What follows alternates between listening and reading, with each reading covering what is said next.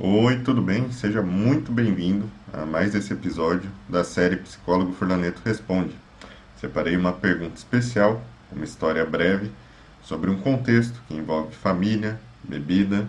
Eu vou ler aqui na íntegra para vocês e vamos estar falando um pouco sobre esse dilema de como visualizar realmente possibilidades para criar ajustes para sair de uma situação como essa.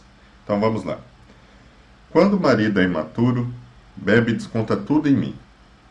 Inventa coisas para brigar, me mantém em paz ultimamente. A psicoterapia me ajudou muito. Porém, a forma como ele age vai acabar afetando o meu filho. Já falei muito com ele que ele precisa ir à terapia, para academia, cuidar da saúde, mas não segue nenhum conselho meu exagera na bebida, tá joia? Então essa é a história aqui da nossa companheira, da nossa seguidora aqui da nossa comunidade. Então você pode observar na história que é uma pessoa, a pessoa que mandou essa pergunta, ela é muito devota à relação e à família. Você observa que ela buscou, busca ainda orientar o esposo, não desiste, porém está chegando em um limite onde ela começou a ter lucidez que os comportamentos desse pai, desse esposo, respingam no desenvolvimento, na criação da personalidade, na construção da psique, nos valores, no senso de crença, no senso ético do próprio filho. E agora ela está em xeque. Se vocês observaram no que ela disse, foi dito que a psicoterapia a ajudou muito. Se você prestou atenção, isso foi escrito no passado. Então, em casos como esse, a primeira recomendação é que você que está ao lado de um alcoólatra, de um viciado, de alguém que tem um problema nesse sentido, não pare o seu processo de psicoterapia. Por quê? Mesmo que ele não vá obrigar o outro a invadir o livre-arbítrio do seu esposo, do cara que está ao seu lado e fazer com que ele mude, ele vai sim te ajudar a manter a manutenção da sua própria saúde, para você cuidar de si e do seu filho. Então, volte a fazer psicoterapia. É o primeiro ponto. Não tem como descartar isso ou amenizar isso, tá bom? O segundo ponto é que dentro da nossa cultura, a bebida, o álcool, é romantizado. O que, que é romantizado? Vocês já devem ter observado que a, é normal beber. Não se fala do álcool como uma droga. O álcool é algo bom que faz com que nós tenhamos relações sociais mais fáceis, que a gente se desenvolva, socialize, construa momentos com mais alegria, com mais diversão, consiga ter um êxtase, uma válvula de escape, etc, etc, etc. E só se olha para esse ponto do álcool.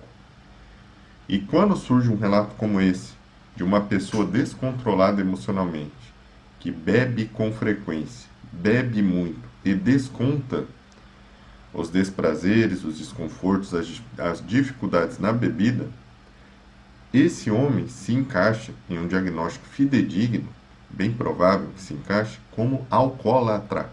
É um alcoolista. É um homem doente, viciado e dependente de uma droga.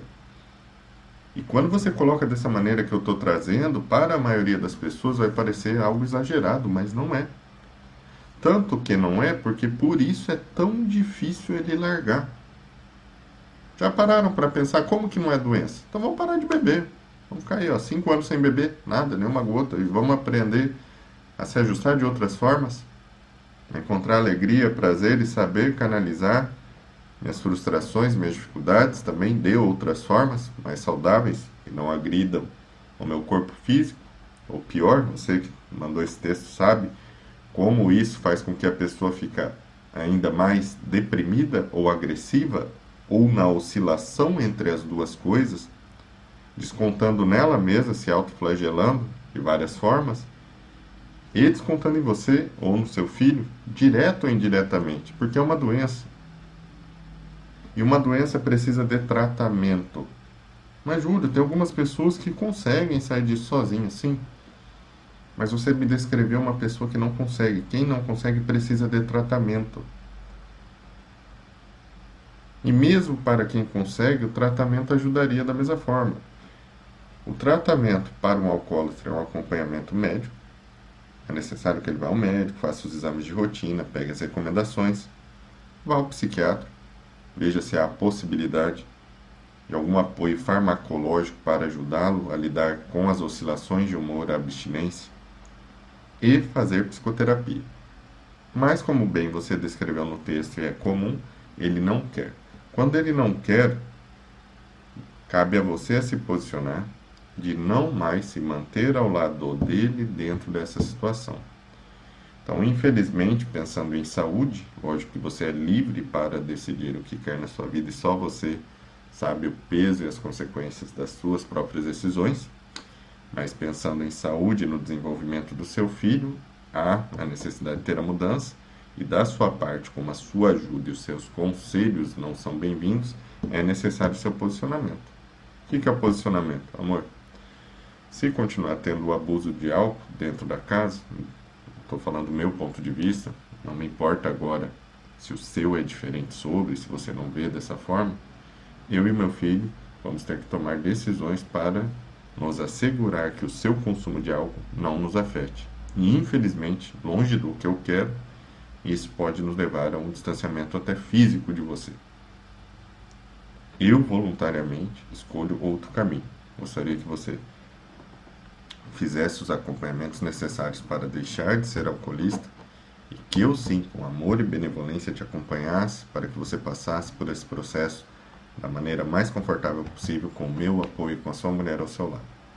Esse é o único caminho que eu posso me dispor a estar ao seu lado. Pois eu até me sacrificaria erroneamente por você, já faço, mas não posso colocar a saúde do nosso filho em xeque por você. Nosso filho em primeiro lugar. Certo?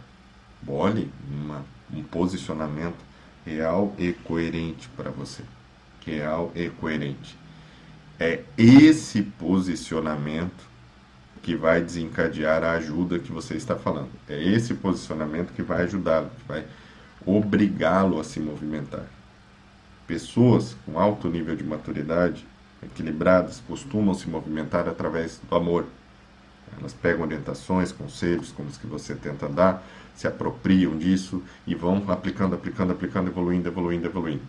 Pessoas que estão com a sombra, em vícios, que estão desequilibradas, elas normalmente se desenvolvem pela dor. O que é a dor? É um evento externo, é uma separação, é o afastamento de um filho, é um desemprego, é uma oscilação financeira por causa da bebida, é um problema no fígado advindo do consumo da bebida é um evento que obriga a pessoa a se mexer.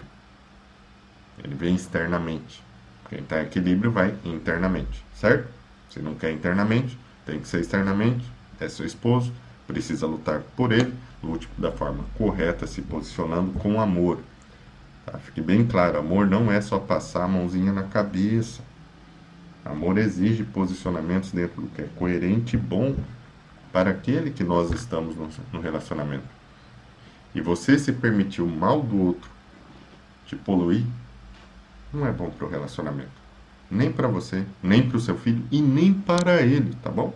Então não confunda amor com submissão, passar para o morno, fingir que as coisas não estão acontecendo. E claro, pelo tom da mensagem, sei que você não está fazendo isso e está sim buscando a melhor forma de se posicionar, tá joia? Te convido a entrar na comunidade também. Entre lá na comunidade Furlaneto.